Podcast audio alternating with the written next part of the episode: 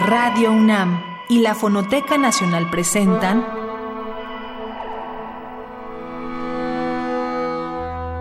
Islas Resonantes.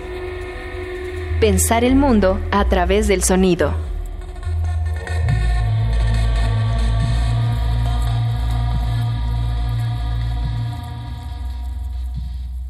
Buenas noches, bienvenidas y bienvenidos a una emisión más de Islas Resonantes, un programa que hacemos para pensar el mundo a través del sonido. En cabina me acompaña Oscar Peralta Caballero, productor de esta serie. Mi nombre es Cintia García Leiva y el programa de hoy es una emisión especial que estamos haciendo en colaboración con el programa público de la exposición Fiamma Montesemolo Soñar con Bisontes, actualmente en exhibición en el Laboratorio Arte Alameda. La curadora Violeta Orcasitas nos ha invitado a hacer una emisión especial de Islas Resonantes a partir de nuestra propia lectura de esta exposición, curada por la gestora cultural Tania Edo. Así que, mm, si no han visto esta exposición, no se la pierdan, todavía se queda hasta finales de febrero. Y quienes ya la han visto, esperamos que puedan resonar con nosotros a partir de esta lectura que hemos querido hacer desde la dimensión sonora.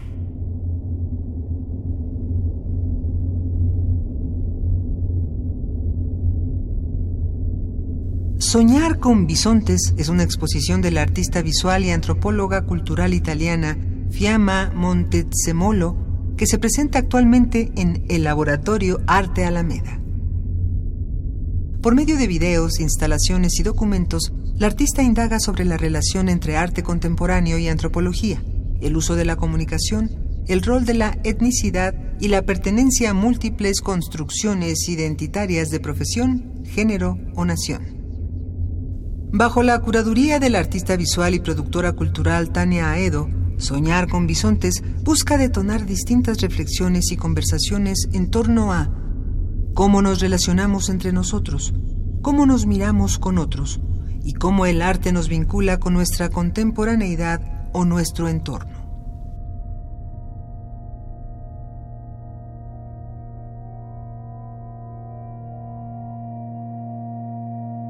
Violeta Orcasitas, curadora independiente ahora mismo, ¿no? Desde donde estamos sentados, o sea, el, como que el sonido se, se va como mezclando, ¿no? Pero es muy claro, por ejemplo, en algunas de las piezas como la de Sacco y Vanzetti, o sea, donde es una instalación pues tanto visual como sonora, o sea, hay un, un eco, ¿no? Ahí, y me parece muy envolvente. Y, y luego está esta otra donde estás escuchando una voz en off, pero es un personaje muy importante dentro de casi, o sea, dentro de muchas de las piezas de, de Fiamma, que no nada más están aquí, pero en toda su producción, que tiene que ver con la frontera. Y que también es como, pues como esta raya, ¿no? Así como que lo que es la frontera, ¿no? O sea, esta línea divisoria hablando. Me parece, me pareció bonito esa idea de Fiamma de hacer vivir a la frontera, ¿no? O sea, como una persona que te está contando una historia. Y, y bueno, también creo que por otro lado está el video de los zapatistas donde también hay mucha voz, pero ahí es como una voz casi, pues, de, o sea, como de entrevista, ¿no? O sea, una experiencia en video de su, pues, de un, una temporada que pasó en investigación allá.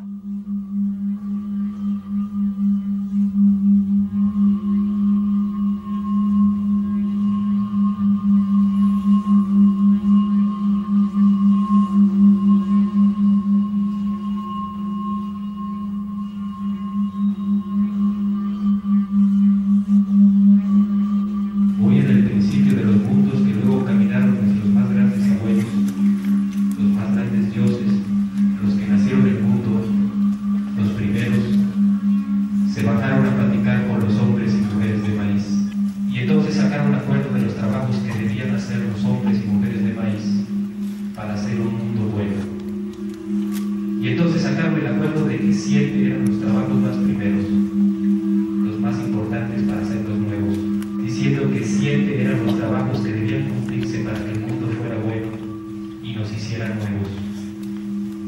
Decían los más grandes dioses que siete debían ser, porque siete eran los aires y los cielos que te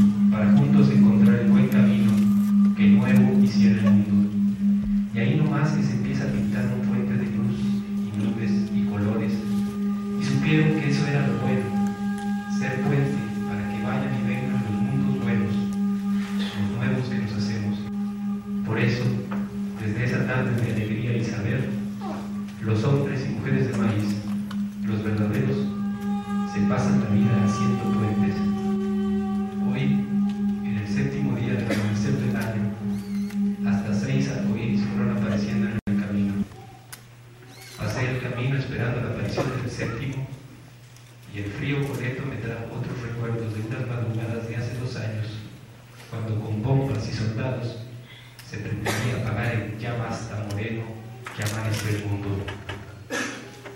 Hace dos años, en estos mismos suelos, la dignidad indígena despertó y nos despertó.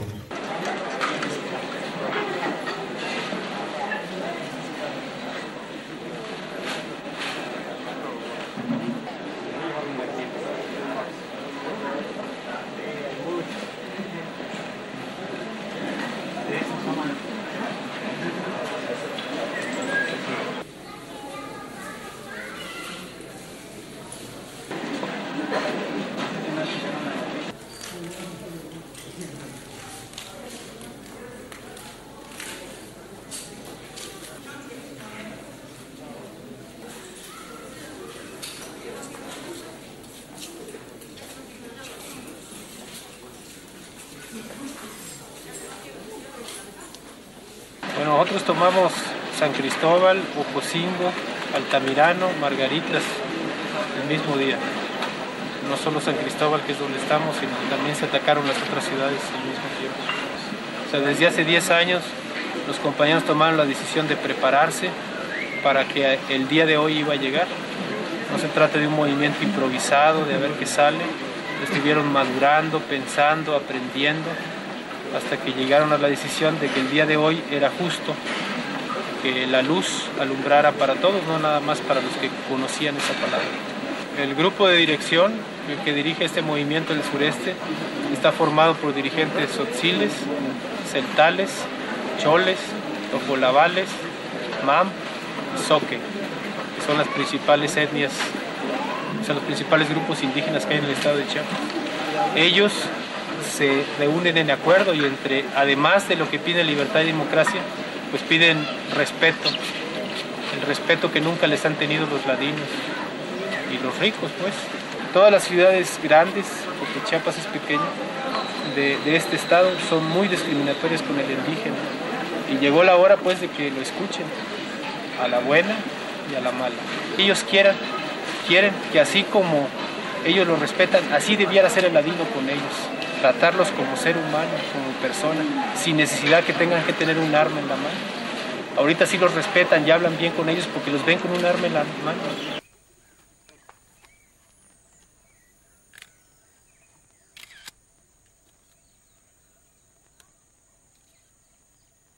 Eh, y luego están los videos que te contaba de, de, allá arriba, que también me parece interesante como la voz y también los colores, porque ahí como que hace un juego con, con las tonalidades, eh, lo, los filtros, ¿no? Que, le, les pone a cada una de las personas que están contando su biografía y su posible biografía o su, su deseada biografía, pero no vivida, y cómo a partir de los colores también va generando esta o sea, como este tejido, porque cuando veas la pieza, o sea, los colores, o sea, se van repitiendo, o sea, como que el que era morado y ahora, como te digo, que, que se van com, como...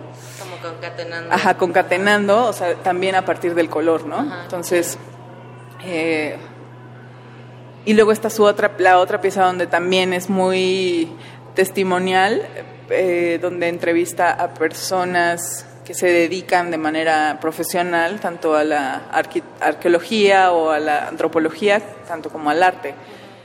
Violeta Orcasitas, curadora independiente. No sé, también tiene ahí, esa pieza me parece que tiene algo ahí con el idioma, porque varios de los participantes, pues su idioma nativo es el español, pero están hablando en, inglés. Entonces también eso tiene Fiamma, ¿no? Que es una artista italiana, o sea, como que también sin querer esta, esta cosa, está como ahí tanto en la pieza de Sacco y Vanzetti, ¿no? que son italianos, viviendo en Estados Unidos, y luego Fiamma, que vivió también en la frontera. Entonces, como que, a pesar de que no, yo creo que sí lo hace consciente, pero está también esta cosa muy eh, de los idiomas, ¿no? O sea, de cómo transita de un idioma a otro.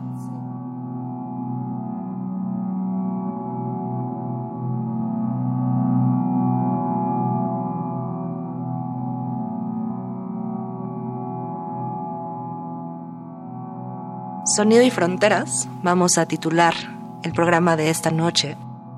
Y para este primer bloque, vamos a ir comentando uno de los temas que nos parece que es muy puntual en la exposición de esta artista y antropóloga italiana, Fiamma Montesemolo, Soñar con bisontes en Laboratorio Arte Alameda, trata en muchas de las piezas la idea del otro, la idea de la otra edad, por supuesto que es un tema que ocupa en términos de antropología y por supuesto en, en términos también del terreno del arte, del terreno de lo sonoro, una implicación con los cuerpos en reconocimiento, como hemos discutido ya otras veces en este programa, los cuerpos en autorreconocimiento y esta capacidad de resonar o no con esos otros que no somos nosotros y que de pronto generamos a través de esta comunidad un tipo de dinámica específica social.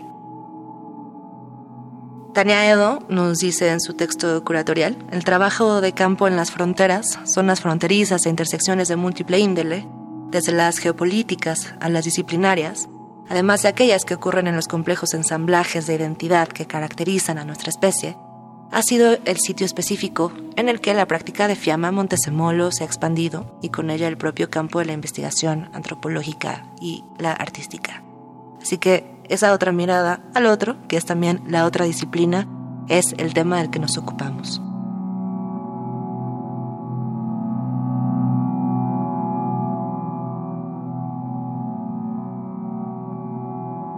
Para este primer bloque, y sobre la idea de la otra edad hemos elegido una colaboración entre las artistas Elizabeth Veldon, a quien hemos ya escuchado en ocasiones anteriores aquí en Islas Resonantes, en este caso con la artista Liv Radig, en una producción independiente de 2019 que se formuló precisamente a partir de la necesidad de negociar espacios, sobre todo en términos de lo que Veldon ha estado procurando muchísimo en su trabajo en las artes sonoras, que tiene que ver en negociar espacios sobre todo en estos cuerpos que muchas veces son marginados, en estos cuerpos que muchas veces son negados o que son invisibilizados. Elizabeth Veldon es una artista que se identifica como artista queer y mucha de su práctica sonora es una práctica también política, ¿no? de recuperación de muchísimos paisajes vocales, muchísimas grabaciones de audio y paisajes sonoros también de campo. Y se articula desde ahí justamente una idea de cómo se va construyendo un perfil identitario propio, cómo es posible hacer esto a lo largo del tiempo para ella y siempre en diálogo con la comunidad que ella intenta hacer más y más visible. Así que pensando en esta idea de la otra edad como también una voluntad política de reconocimiento y de empatía frente a nuestras otras y nuestros otros, escucharemos entonces el track Waste Deep in the Obvious, ya decía de 2019 en una producción independiente del álbum llamado The Obscuring Veil, en una colaboración entre Elizabeth Veldon y Liv Radig. Se quedan en hilas resonantes, están en Sonido y Frontera a partir de la exposición Soñar con Bisontes.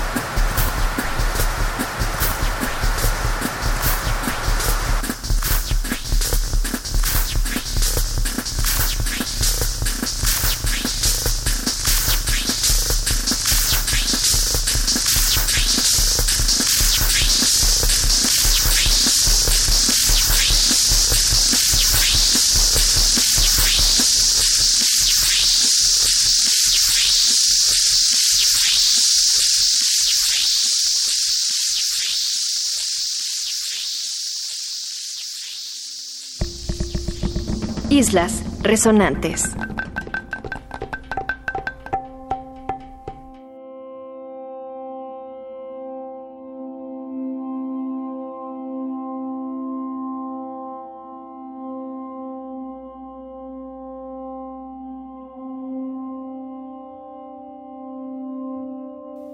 Montesimolo es una de las referencias clave en torno a los temas y discusiones que mueven las fronteras entre arte y antropología, siendo este sin duda uno de los cruces de conocimiento más fértiles en nuestro tiempo, escribe Tania Edo, curadora de Soñar con Bisontes.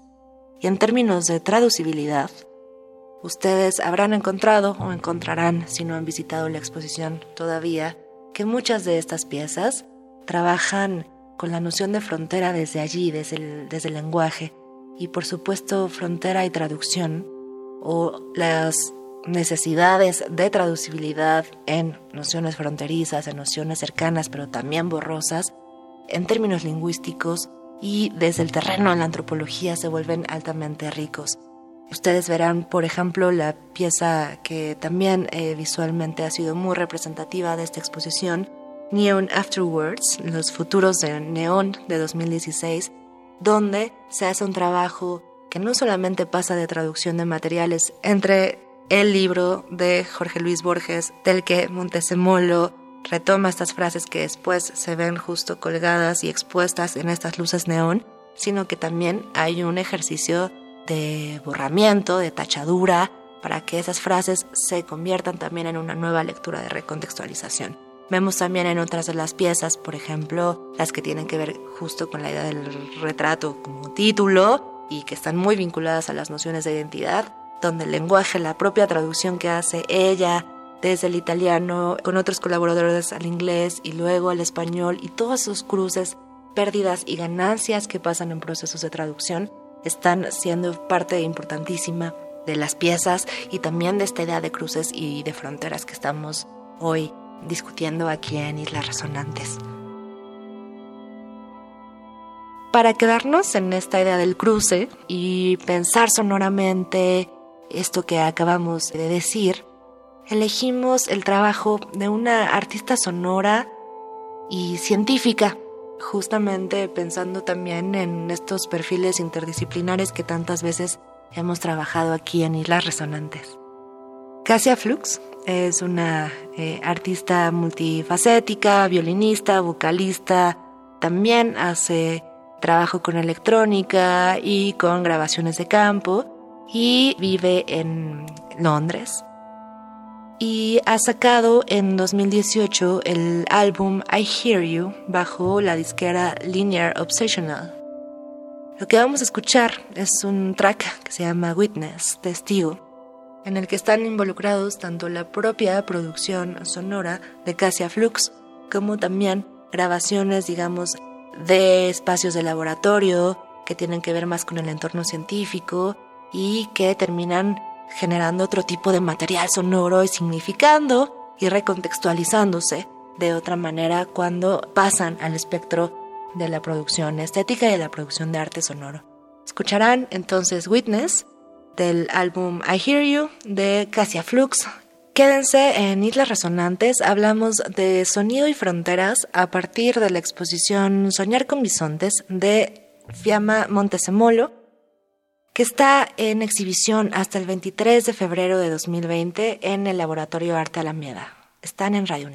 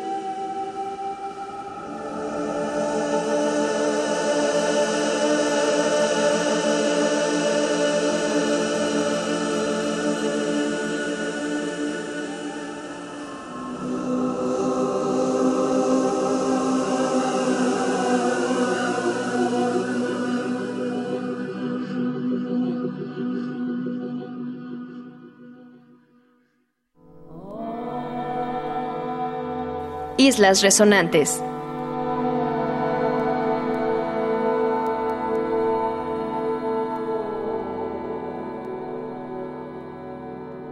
Muchas de las piezas que verán o han visto ya en Soñar con Bisontes tienen una dimensión sonora que por supuesto completa o amplía muchas de las líneas ya de por sí entretejidas, discursivas, conceptuales, históricas que se presentan en esta exposición. Lo que vamos a escuchar ahora, pensando en otro eje que encontramos en, en esta exposición, que es el eje de la resistencia, porque por supuesto también en términos de frontera y en términos de tensión entre dos puntos que convergen, hay siempre también, por supuesto, una idea de resistencia y sobre todo si nos vamos a pensar a los cuerpos que forman parte también de estas lecturas de, piezas y a los que se les dedica varias de las piezas de la exposición y que también podríamos pensar de nuevo en términos de identidad. Escucharemos de la misma Fiamma Montesemulo el audio de una pieza que pueden ver también en Soñar con Bisontes que se llama Luciérnagas. Esta pieza es un video digital, escucharán desde luego la dimensión sonora en este caso, eh, de 2011. Y nos dice Fiamma Montesemolo, la vida es lo que pasa mientras nosotros tratamos de planearla. Luciérnagas es el resultado de un evento repentino y su transformación, traducción, en un trabajo de arte que estalla dentro de una vida, alterando su flujo, suspendiéndolo creando una intensidad momentánea y una desviación del flujo, canalizándolo a un lugar inesperado. Esta desviación imprevista se divide en términos de afectos dentro de un margen de tiempo de cinco minutos. Los afectos que surgen en la pieza son caracterizados por un sentido de movimiento entre dolor y esperanza y un trabajo de asociación entre cáncer y embarazo. El concepto de resistencia y luciérnagas es tomado del trabajo de Didi Huberman sobre la relevancia política de la sobrevivencia de las luciérnagas como metáfora para la importancia contemporánea de una resistencia intermitente opuesta a una resistencia inoperable, redentora y absoluta. Nos quedamos con esta luz de las pequeñas lucuola, luciérnagas que resisten justamente en un estado también muchas veces donde parece que no hay nada más que resistir. Y ese pequeño brillo que alcanzamos a ver de estas luciérnagas y que solo podemos ver precisamente porque todo lo demás está a oscuras, recordemos también ese bellísimo texto de Vivi Huberman que Fiamma Montesemolo ha recordado en esta pieza Luciérnagas, intentaremos escuchar esta idea de luz ahora desde los sonoros. Se quedan entonces con luciérnagas, están aquí en Islas Resonantes.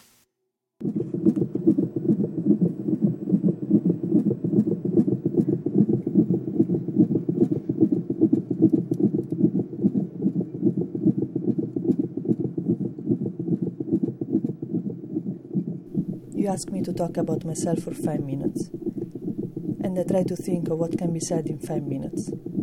I believe what I can do in five minutes is to tell you about a specific feeling and a specific image that had come to me in the specific five minutes, or the specific days, the specific months of January and February. I start with the feeling. I feel I've been kidnapped. Kidnapped from my confidence and dreams.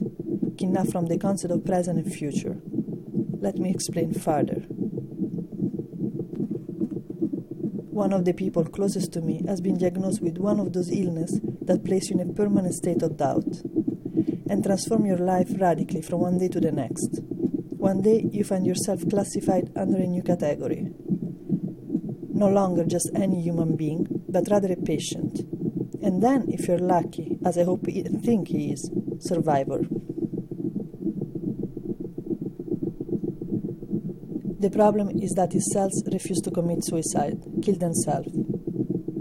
A medical definition reads as follows Cancer, medical term malignant neoplasm, is a class of diseases in which a group of cells display uncontrolled growth, an invasion that intrudes upon and destroys adjacent tissues, and sometimes metastasizes, or spreads to other locations in the body via lymph or blood. In biology, a cancer cell is any particular cell that is part of a malignant tumor. Although cancer cells can be quite common in a person, they are only malignant when the other cells, particularly natural killer cells, fail to recognize and or destroy them.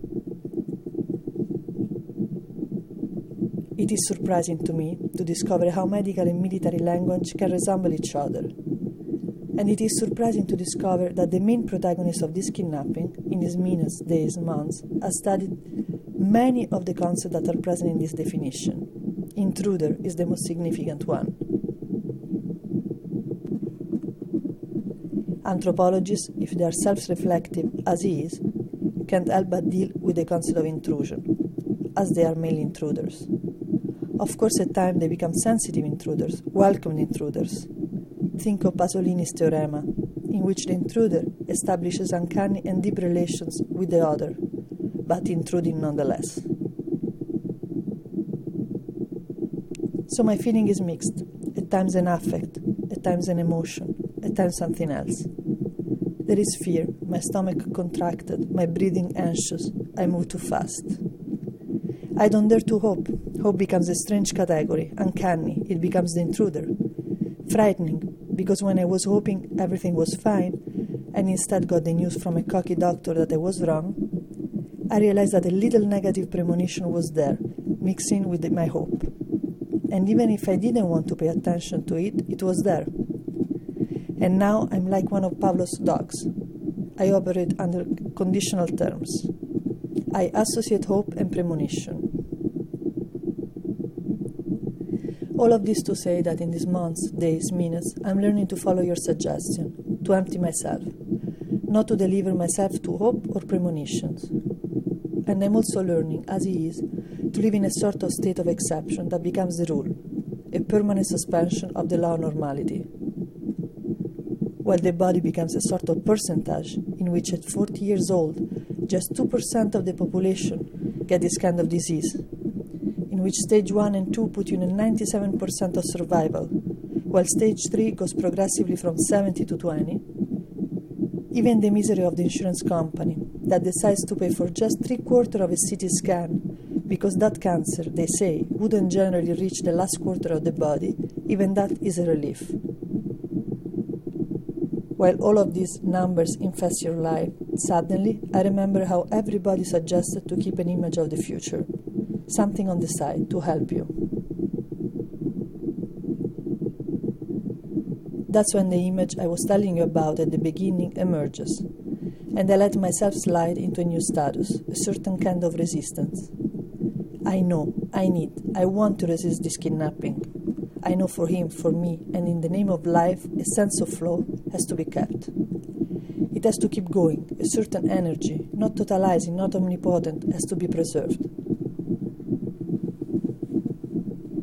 Can be a special source of natural light that used to accompany me when I was a child, and I used to love to wander at night with my little friends in the countryside. That beautiful intermittent light that came with the fireflies.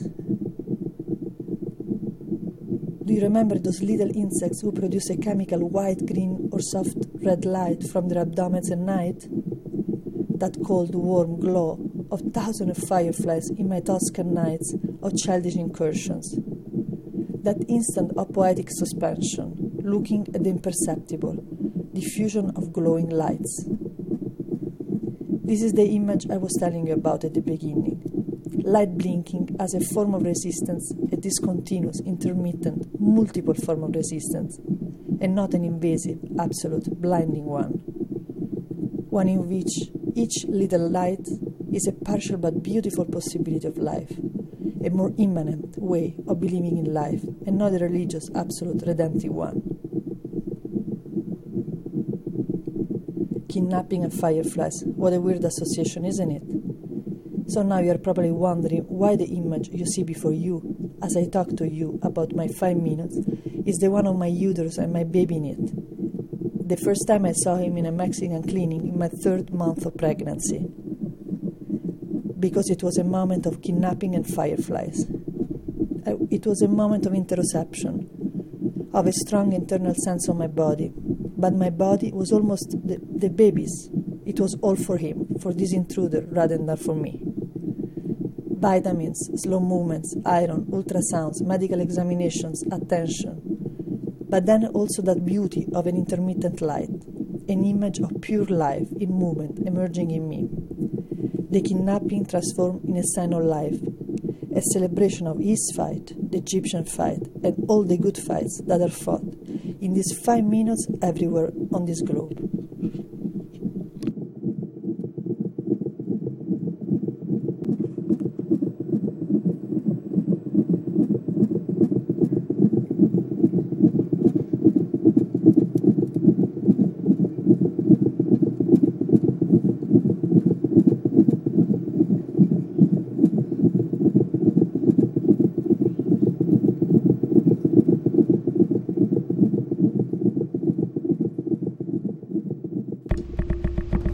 Islas Resonantes.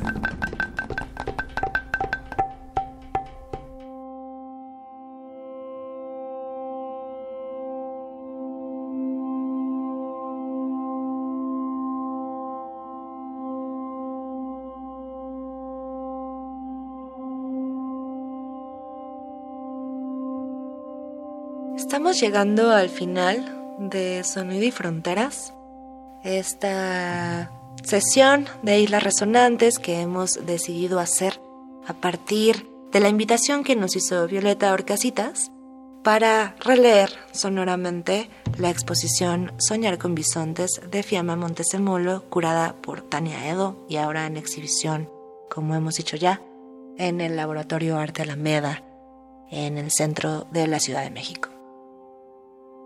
No podíamos, desde luego, abandonar esta emisión sin tocar algo que ha estado atravesando todo lo que ya trabajamos, de resistencia, cuerpo, frontera, desde luego, cruces, que es la idea de la identidad y de una construcción constante en términos también narrativos que nos toca hacer a nosotros como agentes vivos en diálogo con otros y en diálogos con nosotros mismos.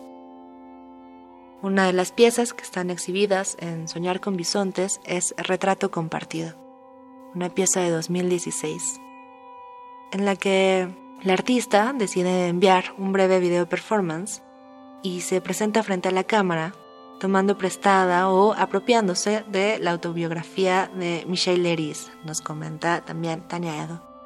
Este breve video es un homenaje y una declaración de filiación política a este artista antropólogo surrealista que participó en la famosa expedición Dakar Djibouti en el África ecuatorial en los años 20 y que cuestionó algunos de los supuestos importantes en la antropología de su tiempo. Verán en esta pieza y escucharán también ahora en este juego del que también hemos hablado, que atraviesa mucha, mucha de la exposición de Soñar con Bisontes, estos cruces que tienen que ver con la lengua.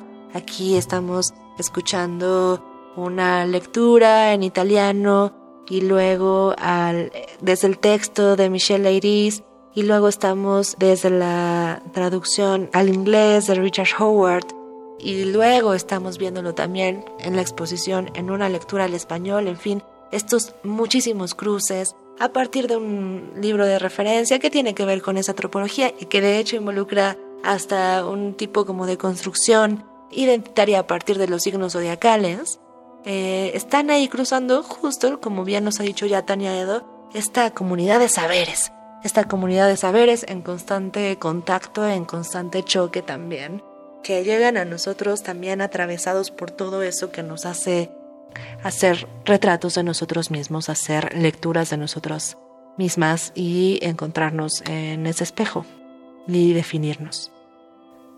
Se quedan entonces con Retrato Compartido de Fiamma Montesemolo. Escuchan la dimensión sonora de esta pieza, una pieza de 2016. No se vayan, están en Sonido y Frontera, estamos al aire en Islas Resonantes.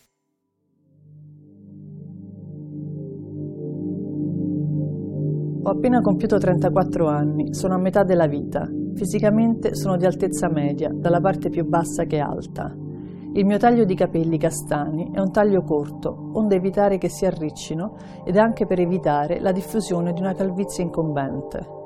A mio giudizio le mie caratteristiche fisionomiche sono una nuca longilinea, cadente, come un muro o una scogliera, una caratteristica tipica, secondo gli astrologi, di persone nate sotto il segno del toro, una fronte sporgente, con vene esageratamente nodose e appariscenti, Quest'ampia fronte corrisponde, dicono gli astrologi, alle caratteristiche del segno dell'Ariete e in effetti io sono nato ad aprile, il 20, dunque sotto la giurisdizione di questi due segni, l'Ariete e il Toro.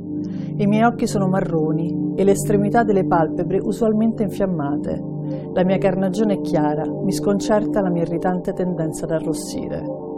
Senza essere un viaggiatore, nello stretto senso del termine, ho visto un certo numero di luoghi, da giovane Svizzera, Belgio, Olanda, Inghilterra, più tardi la Renania, l'Egitto, la Grecia, l'Italia e la Spagna, recentemente l'Africa equatoriale.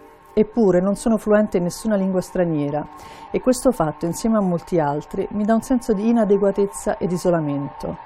Anche se costretto a lavorare in un lavoro che non è sgradevole per me visto che la mia professione di etnografo è piuttosto consona ai miei gusti, vivo in un certo comfort, godo di una buona salute. Anche se ci sono alcuni eventi nella mia esistenza che ricordo con soddisfazione, ho però una sensazione sempre più forte di essere in una trappola. Senza esagerazioni letterarie, mi sembra che vengo corroso. Sessualmente non credo di essere anormale, semplicemente un uomo dal temperamento piuttosto freddo, ma ho a lungo teso a considerarmi virtualmente impotente.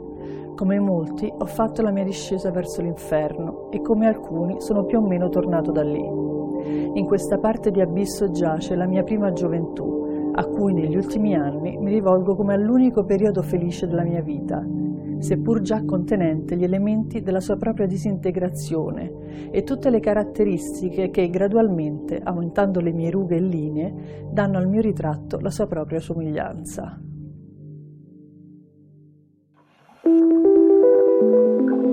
Islas Resonantes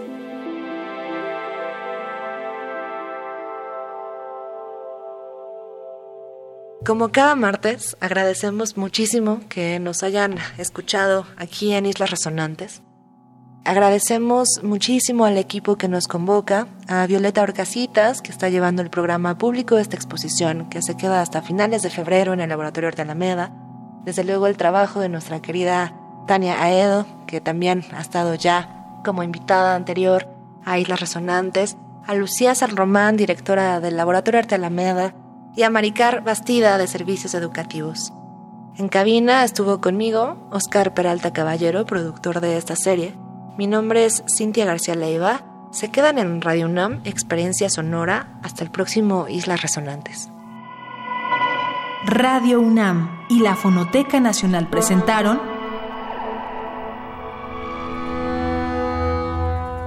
Islas Resonantes.